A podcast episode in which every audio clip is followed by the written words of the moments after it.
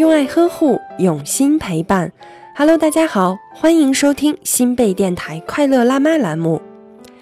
之前几期节目，我们已经介绍了两岁孩子的很多特征。那么接下来几期呢，我们要谈论一个很重要的话题——睡觉。睡觉呢，对于年龄较小的孩子来说，无疑是一件简单的事情哈。比如说，小孩子可能一边吃奶一边就睡着了，或者说你将它放进摇篮里，轻轻摇几下，他就安然入睡了。但是当孩子到了两岁以后，就会变得难以应付。那在我们的新贝亲子微信公众号就收到过很多留言，关于宝宝在两岁到三岁这个阶段出现的一些睡眠问题。那我总结了一下，大概有三类。第一类是宝宝害怕晚上入睡，怕黑，或者说受到了什么惊吓，不敢自己一个人上床睡觉。第二类是宝宝不肯乖乖上床睡觉。或者说，宝宝就算乖乖上床之后，还有一些真真假假的需求，就是不愿意入睡。第三类就是宝宝起得很早，妈妈爸爸还在睡得很香的时候，他已经在外面大闹天宫了。那针对以上这三类比较普遍的问题，我们会做三期节目，找一些资料和爸爸妈妈来分享一下。那么今天这一期呢，我们就来聊聊到底该如何让宝宝乖乖上床睡觉。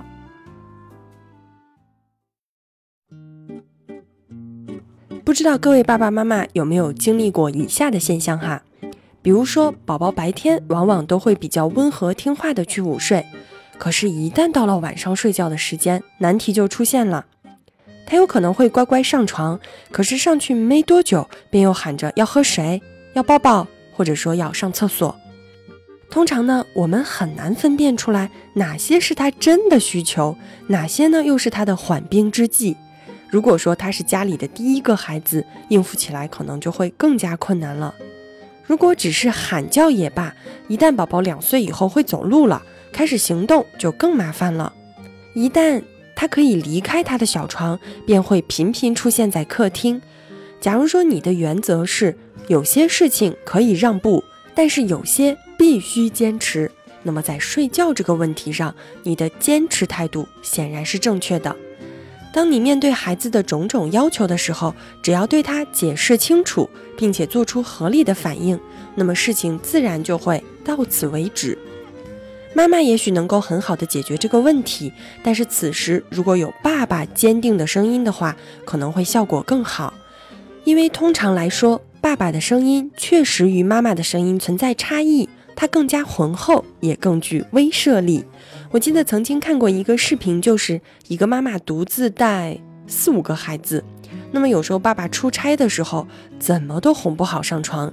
后来呢，直到要跟爸爸视频电话，那么爸爸在电话里面对他们说要睡觉啦，孩子们才会乖乖的钻到被子里面和爸爸说晚安。除此之外呢，与其为孩子的睡觉问题发愁，因为他的这些真假需求很头痛，你不妨呢换一个思路。多考虑考虑他的要求，他喝过水了吗？是不是已经去过厕所了？他最喜欢带上床的玩具放好了没？那么要是他怕黑，就在房间里面点一盏小壁灯，或者说挂一幅在黑暗中能够发光的小图画。临睡前亲亲他，道声晚安，这些呢对孩子入睡都很有帮助。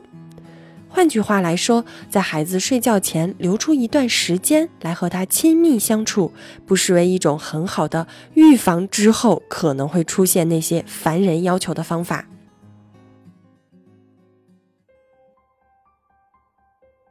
接下来呢，可心要和爸爸妈妈来分享一个小方法，就是制定规矩，能够帮助父母让两岁多的孩子乖乖上床睡觉。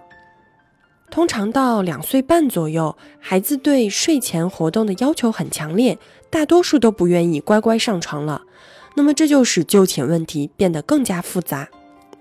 而且两岁多这个阶段的孩子还有一个特点，就是凡事都喜欢一样。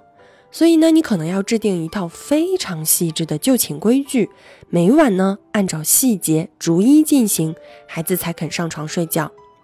不过呢，忙完了一整天的工作啊、家务之后，还要面对这一系列的规矩，难免会让你感到疲惫。特别是在你偶尔搞错了睡前规矩的时候，孩子却不断的提醒你某一个步骤必须要按照规矩来时，你会觉得更加头痛的。因此呢，如果你制定的规矩中有道晚安这一项，那么最好将其细致到孩子要对家里的每一个人说晚安，或者说亲亲每一个人，同时连亲几下，按照什么样的顺序等都要固定，还有彼此所说的语句也都要完全相同。那么接下来呢，就是洗漱、脱衣服、上床。每天呢都要用同样的方式和顺序来完成每件事情。如果不小心把规矩打断了，那么记住，不要从被打断的地方接着进行，宝宝肯定会要求你重新再来一次的。然后登场的便是睡前游戏了。假如说有一天你无意间给他讲了三个故事，听了两段录音，还陪他一起做了运动，那么接下来的每一天他都会要求你这样做哦。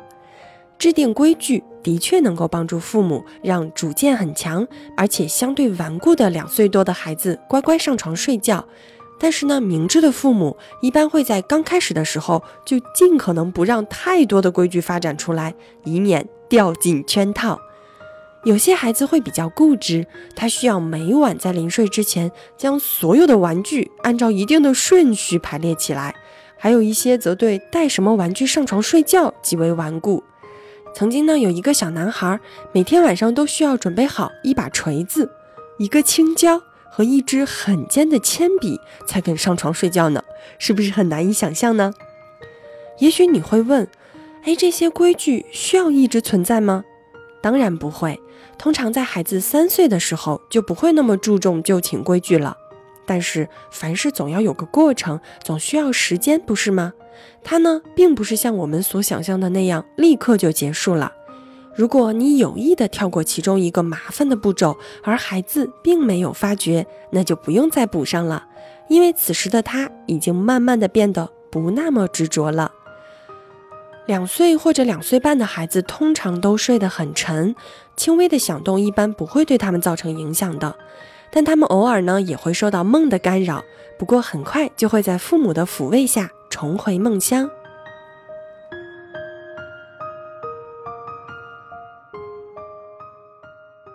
听完可心列举的这些就寝前的小规矩、小建议，我想各位爸爸妈妈可能都有点头疼了吧？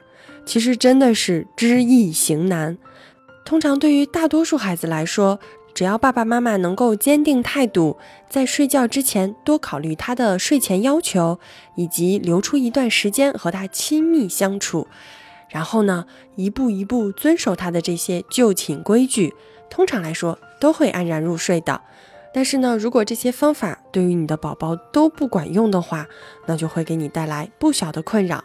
但是呢，我们相信，当宝宝到了三岁以后，他的这种顽固的要求、脾气就会慢慢减少的。那么下一期呢，我们就来聊一聊宝宝晚上睡着以后会下床乱跑，以及早上又醒得很早下床乱跑这种现象，我们又有哪些好的小方法呢？那我们就下期再见。